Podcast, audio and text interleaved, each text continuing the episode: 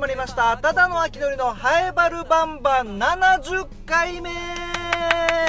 もう70回目なんですね。節目の回となりました。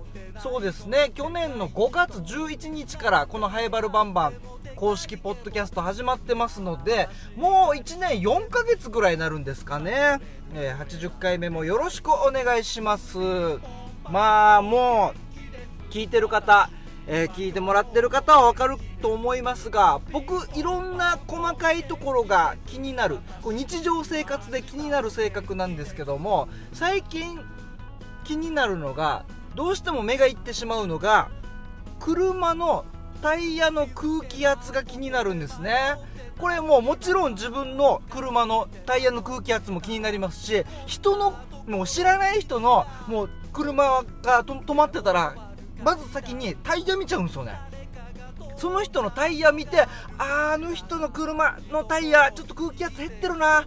下がぺったんってやってブヨーンみたいなちょっとへこんであちょっとタッペーラちょっと平たくなってるな下の部分が。あれこれちょっと結構タイヤの空気圧これ低いんじゃないかなみたいなのが気になるんですね。もう最近ずっとです。コンビニ行くたんびに。あのー、僕ラジオ沖縄で木曜日と金曜日に、えー、ラジオカーリポーターやってるんですよ。マイタノという番組のラジオカーリポーターやっていて、まあ、毎朝ね、コンビニでコーヒーを買うんです。なんかルーティンがありまして、アイスコーヒーを買って、それでリポーター行くみたいな感じなんですけど、もう朝ね、気になるんですよ。もう、コンビニ行ったら、もう止まってる車、車のタイヤの空気圧見て、あー、あの人、あー、あの人、ちょっと空気圧、ちょっとこれ低いな言おうかなみたいな。朝ね、朝もうあれ何時から ?7 時ぐらいで。7時過ぎぐらいに、え、っと、もう、乗ってるんです。車に乗っててなんか20代ぐらいの女の人が乗ってて、で、もうタイヤのね、タイヤの空気圧見たら結構、結構入れてないんですよ。あの感じ、もうこれボッコンボッコン、ハンドル重たいんじゃないかっていうぐらい、えー、へこんでたんで、もうめっちゃ迷いましたよ。声かけようかな、みたいな。コンコンみたいな。あ、すいませんみたいな。運転席のね、その人に、すいませんちょ、空気圧？こうタイヤけ結構凹んでるんで、ちょ、空気入れた方がいいかもしれないですねって言おうかもう本当に迷って、いやでもなーみたいな。朝っぱらから、朝っぱらからこんな知らん人が、しかも僕、あの、リポーターの時って、ま、毎回シャツ着るんですけど、そのシャツにシワが寄らないように、ギリギリまで着ないんですよ。この車で向かってる、ラジオ沖縄向かってる時は、本当にもう黒の肌着みたいな。黒 T。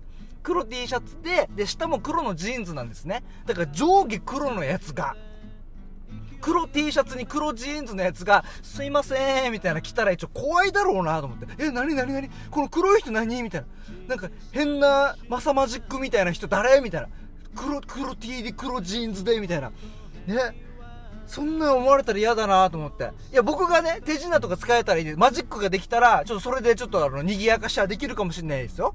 和ませることはできたかもしれないです。あの、 impossible impossible みたいなこと言って、それで、それ言ったら、このタイヤの空気圧が、ふわーんとマジックで、どんどん空気が入ってってるみたいなのができたら、この女性の方も、はっなんか急に来たけど、このマサマジックっぽい人、なんかすごい、何言ってるかわからんけど、タイヤに空気圧が入っていってるみたいな。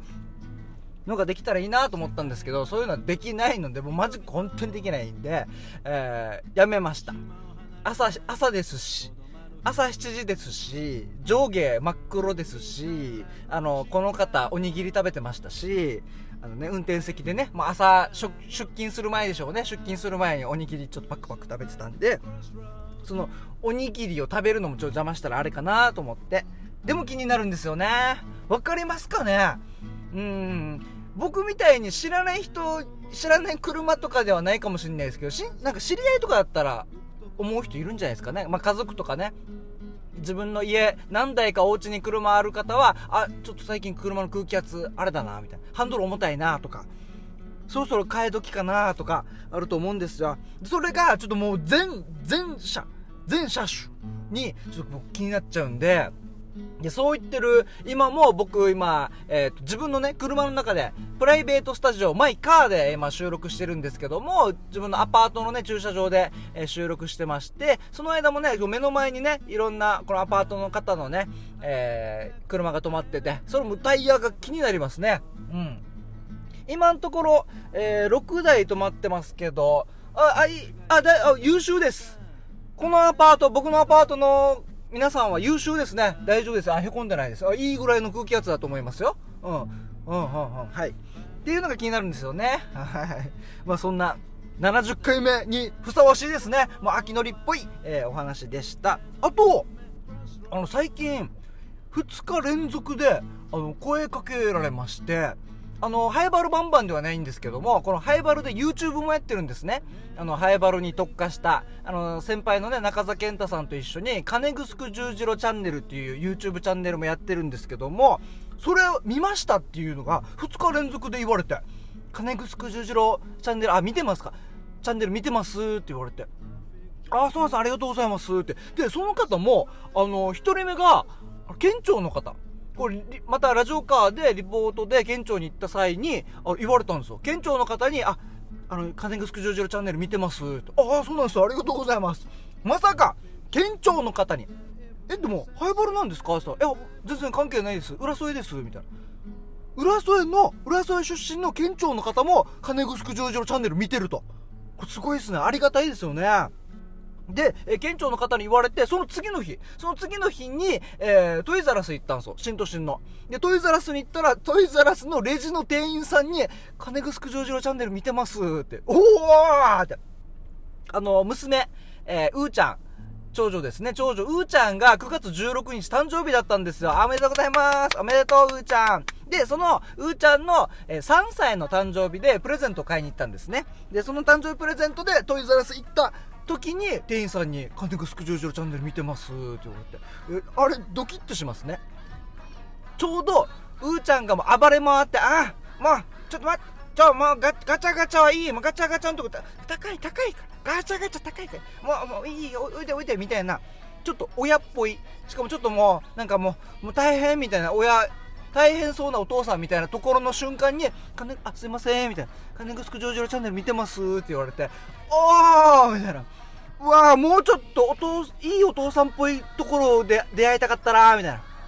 高い高いしてる時とか、うわー、かわいいな、ほい高い高いみたいな、やってる時じゃなくて、ちょっとリアルな方。リアルな、あの、子供って可愛いですよ。子供可愛いんですけどね、やっぱずっと長時間いるとね、えー、こういうお出かけとか特にもう、暴れ回るとね、ああ、もう、もう早くもう行くよみたいな瞬間に声をかけられまして、えー、まあ、タイミングですね、これに関してはね。はい。まあ、そんなうーちゃんも、娘もね、えー、3歳になりましたので、またね、娘がいいんですよ。やっぱ、この3歳なので、ちょうど三輪車とかね、乗り始める、興味持つ年頃で、で、見に行ったら、トイザラスに三輪車ありまして、なんか3タイプみたいな。この三輪車で補助輪なし二輪車にもなんか変身できるみたいな組み立て次第では変えれますみたいなのがあってでそれがあのー、1万5000円だったんですよ1万5000円はちょっとなーみたいな一応乗せてみたらちょっと楽しそうに乗ってたんですよ。あまあ確かにな。ゆくゆくは買うはずだからな。この台でもな。1万5000円か。って言って。まあ、とりあえずトイザラスの中を全部回って、どれがいい？これがいい？あれがいい？とか。やって最終的に、うーちゃんが、これって言ったおもちゃが、あの、お魚？お魚が、あの、ぐるぐる回って、あの、釣り竿で、ウィンウィンウィンウィンウィンで、あの、お魚は上に向かって、あ、穴の中に入ってるんですね。穴の中に入ってるお魚のおもちゃたちが、プラスチックの、プラスチックのちっちゃいお魚たちが、口パクパクパクパクパクパクパクパク開けて、それをなんかめっちゃすごいプラスチックのね、あの、軽い、軽い釣り竿。もうなんも、ただの棒、棒、棒の、あの、それで、パクってやってそれ釣り上げるっていう、あの、なんか普通にスーパーとかの、スーパーのおもちゃコーナーとかに売ってそうなやつ。これがいいって言うから、まあ、あれのちょっと電池バージョン？電池で動きますよみたいな。ね、なんかねじ巻き式のやつもあると思うんですけど、そのちょ、ちょっとバージョンアップした、あの、魚釣りゲームみたいな、ね、よく見たことあると思うんですけど、その電池、炭酸2本。炭酸も、電池もね、このおもちゃとか電池問題とかありますけど、それも炭酸2本で済むし、で、すごい、この値段、お値段が2500円。だいぶだいぶですよ1万5000円の予定だったあの三輪車が、えー、2000 2300円まで。下がりましたのでね、えー、2000, 2000円台まで下がりましたのでこれは素晴らしいですよ。でもこれだけ買うこれだけ本当に誕生日プレゼントにしてしまうとちょっとね親としてどうなんだと。これこの2000円レベルを年に一度の誕生日に当てるとそれはどうなんだっていうところで、えー、それプラスアルファで150ピースの積み木も買いました。150個セットで入った大きいボックス。結構重たいですよ。でもあの2リットルペットボトル2つ4リットル分水4リットル分ぐらいの重さがあってあしっかり150個の積み木が入ってるやつ。これを買ったんで。まあこれでこれでなんとかこれ合わせて、まあ、5000円とか。あごもう誕生日プレゼント3歳で5000円は。あいいんじゃないかね、え、皆さん子供子供の誕生日にいくらかけてきましたか？いくらかけてますか？というところですね。やっぱりシビアな問題ですよ。本当は高いもの買ってあげたい。本当はいいもの買ってあげたい。ただねえおもちゃですからね。いつまで遊ぶかもわからないですからね。本当に優秀です。魚釣りゲーム。2000円、はい、2000円台のね。2300円、うん、でしたね。はい、えー、改めてうーちゃん誕生日おめでとう。3歳です。当にね最近楽し面白いですからね。はいえー、ハイバルバンバンこの番組はラジオ沖縄のシャゼでもあるローカルに徹せよに合わせてえー、面白いハイバルの情報や話題などを世界中に発信しようという番組となっております。この忠野明則ハイバル町の観光大使にも任命されておりますのでハイバルのことなら何でも聞いてください。よろしくお願いします、えー、この番組 X、旧 Twitter のつぶやきもお待ちしております。ハッシュタグつけて、カタカナでバルバンと書いてつぶやいてください。えー、早速、バルバン紹介しましょう。ハッシュタグバルバン。ともぶんさん、ありがとうございます。ええ3歳に進んでも良いわちょっと競売あらにただ塗り青は進めていいやしあの僕このまた先ほど言いましたけどうーちゃんが、まあ、3歳になったうーちゃんが、まあ、信号機見て赤は止まれ青は進めって言うんですけど僕がもうしっかり教えないといけないってことで、うん、青は進めじゃなくて、青は進んでも良いだよっていうのをしっかり親としてね、教えたっていう前回の話ですけども、青は進めでいいやし。あれ？秋のり細かい人？嫌われるよ。俺が痛感してるから間違いない。あ、ともぶんさんも、まあ、細かい人ってことですよね。なんとなくわかります。あの、ともぶんさんから、このじわじわこう出てる感じ、この細かい感じは僕も伝わってますよ。なんか、似てる部分あるんだろうなっていうのは。そうですね。本当はね、青は進めでいいよっては、うーん、うん。そうですね。これちょっと妻と、妻のりと相談してからですね、青は進めでいいのか、あ正式に青は進んでも良いと教えるのかっていうところですよね。うんはい、ともむさんありがとうございます。えー、続いて川崎のしおんさん。2人のリスナーのうちの1人が私なのかわら。えー、これあれですね、ともぶんさんが、えー、秋のり、バルバンのつぶやき見てたら、もう聞いてるの、俺と川崎のしおんさんしかいない感じになってるよっていう話が前あって、確かに今、このバルバン、ハッシュタグバルバンで呼んでても、もうトムブンさんやって川崎のシオンさんみたいな、あの、ゴールデンタイムみたいな感じですけどね。ねいや、でもまあ、大丈夫ですよ。今から増えていきますからね。えー、続いて川崎のシオンさん。公民館に強い Wi-Fi, Wi-Fi があるのが強み。わら。そうですよ。ハイバル町立中央中央公民館に Wi-Fi が、しかも強めの Wi-Fi がついたということで、これは強みですよ。マジで。公民館に Wi-Fi があるっていうのはね、なかなかないですからね。はい。えー、ともぶんさん、そして川崎のしおんさん、つぶやきありがとうございます。また、ぜひつぶやきよろしくお願いします。他の方もお待ちしております。えー、ハイバルバンバン後半はまた同級生の傭兵とおしゃべりしておりますので後半もぜひお聴きください、えー、今回はですねなんだこれファンドレーザーについて話しております。もう全然覚えてないです。なんだっけファンドレーザーって。はい、お聞きください。どうぞ。ハイバルバンバン。はい、今回も傭兵よろしくお願いします。お願いします。えー、傭兵はですね、僕の同級生で、ハイバル町宮城出身、はい、そしてハイバル町議会議員をやっていて、はい、塾講師もやってると。そうです。で、あとあれ何でしたっけ？あの、確信ついたら逆入れされた でしたっけ？え こうイメージできちゃうねそのシーン 違いますよ何でした？キャリア教育コーディネータキャリア教育コーディネーター、ーはい。核心ついたら逆ギレされた。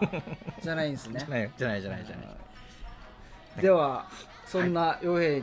今日はどんな話を今日はです教えてもらえるねでしょうか、この前あのちょっとノーコードのやつ Code for ハイバルの話をしたんだけどああしましたね。それともちょっとつながるところで。この地域の地域の何やりたいこととかをデジタル化。地域の課題そうそうそう。地域の課題をデジタル化する。そうデジタルで解決する。解決する。のハイバルバージョン。そうですコードフォーハイバル。はい。はい、これが非営利の団体なんだけど、うん。それにつながるこう役割としてちょっとファンドレイザー目指そうと思ってて。うん？フファンドレイザー。ァンドレイザそう。ーああ強そうじゃん？強そう。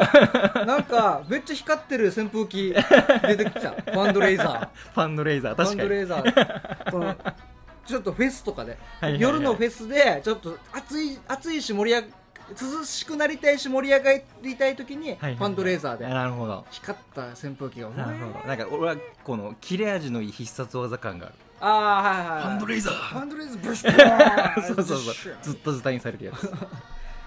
一応かっこいい。っそうそうなんかかっこいいよね。てこと？はい。こあう違う違う違う。あえっと技を今紹介するみたいな。違います違います何ですかこれは？ファンドレイザーっていうのはですねファンドレイジングをする人なんですよ。おお何何何ちょっと待って 何？ファンドレイジングをする人？そうファンドレイジングっていうのがあって、あのまあ、ここの前のコードフォアハイバルもそうなんだけど、うん。非営利の団体？うん、NPO とかだよね。うん、のあの利益を上げること自体を目的としてるわけではない団体の資金調達まあこのなんていうかな。クラウドファンディングのファンド。あそうそうそうそうそう。ファンドっていうのは資金みたいな意味ね。資金。そうそうそうそう。おレレイジング？そう上げるというか調達していく。ほ結局そのそういう地域に根ざした団体とかさうん。非営利の秋のにやってる金城十字路チャンネルとかもそうだと思うんだけど、う、うんうん。なかなかこう利益につなげるって難しいものもあったりするさね。まあ YouTube とかはねもうもう本当に広告収入とかになるからね、この、まあ、利益になるかはまだ分からんけど地域にとって必要なことだからやるっていう形でうん。うんこう NPO とかってやっぱり動き出すわけよね、で物によっては直接お客さんからお金取れないわけよ。はいはい。あの子供たちの支援とかさ。うんうん必要なんだけどその子供たち自身がちゃんこうお金を払うっていうのはなかなか難しいってなってくると、うん。うんじゃあこの活動資金どうするのって話になるわけじゃん。はいはいはい。でその時の資金の調達として寄付金とか企業との協賛とかだったり、うん。行政の補助金とか助成金とかそういうのを使って団体の活動資金を調達するそういう専門的な役割の人たちをファンドレイザー。ファンドレーザー。調達実際に調達する人。それとも調達の仕方を教えてくれる人。えーまあ調達する人だね。あ実際に調達する人。そうそうそう。ほ全国でも、えっと、日本ファンドレイジング協会っていうのがあって。協会いっぱいあるな。いろんな協会あるね。あるある日本ファンドレイジング協会。そうそうほそう。そことかがオンラインでセミナーとかやってたりしてくれるわけ。そこで学んで認定資格みたいなのを取って本格的に活動していくっていう人たちがいるかな。へえそうなんだ。そうなんですよ。タコライスラバーズ？あああれは何なんだろうあれも非営利の活動になるんじゃない？山川さんっていう方がね、はいはいはい。やってる子供たちに未来チケット。あそうそう未来チケットで、はいはいはい。このお店この協力してくれてるお店に行ったら、この未来チケットが売ってて、うんうんまあ、誰かお大人の人が、まあ、500円で買ってそうそうそうそう。こにホワイトボードに貼ったら子供たちが来て来て。そのチケットでこうご飯食べれるっていうだったね。ああなんかそんなのとかもつながってくるそうそうそう。そういうそれも結局子供たち自身からお金を取れないじゃんね、うんうんうん。この未来チケット500円だからはい子供500円ちょうだいっていう形はできないから、その子供たちを応援したいっていう大人たちがお金出したりしてるわけじゃん。はいはいはいだからその活動を支え手になってるのは大人たちなわけよね、うんうんこんな形でこの支え手になる人たちの資金をどう引っ張ってくるのか、うん。でそれを使ってこの団体のこう活動を活性化させたり盛り上げていくっていうのが必要なんだけどちょっと難しいわけよ。企業と違ってうん。じゃあどっからどうやって取ってくるのみたいな話になるから。そうだよね、基本的にこの活動に共感してくれるとか、うんうん。これはとっても大事って思ってるとか、うんうん。そういう方々からお金をいただいて実際にこう活動を広げていくような形になると思うんだけど、うん。そこの難しさがあるからやっぱ専門の人が必要だよねっていうのでファンドレイザーっていうのがいるわけですよ。へえ専門の人ってことはうん。資格とかも持ってるってこと、と。そうだね、まあ、資格なしでやってる人もいるんだけどそのさっきの日本ファンドレイジング協会が準認定ファンドレイザーとか認定ファンドレイザーとかっていうのを資格かなこれが。はいはい。発行するような形になるかな。あのー中小企業診断士的な、うんうんうんみたいな感じ。資格持ってるなんだろう持ってるけど、うんうん。ななんだろう使い使い道はちょっと その人によるまあよみたいな、これ持ってるからこの仕事ができるっていう形ではないよね。弁護士とかはい。医師,、医師とかはそうさうんうん資格取るイコールその職業でその仕事ができるっていうのがあるんだけどそれとはまた別でこの資格持ってる人は名乗れるっていうやつ。はいはいはいはい。あの名称名乗ることができますよとこの資格持ってるからこの業務できますよ。うんうん。主に2つあるんだけど、うん。そのうちの名称の方かな、はいはい。中小企業診断士側ってことね。そうそうそうそう。ファンドレイザザー。ファンドレイザー。そうそうそう。かっちょええ。10ね。だからお今度からまた準認定ファンドレイザーの玉木洋平ですって言えるように。はい。準準認定？あそうそう。まずは準認定からだわけ。よあそうなんそうそう。そうその後レベルアップしたら認定とかね。あ準もあるんだ。順もある準認定認定。そうそう。認定ファンドレイザーは沖縄県に1人とか2人とかじゃないかな。ええ。準認定で20人いかないぐらいだったはずよ。マジで？そうそう。これ誰どこが決めるの？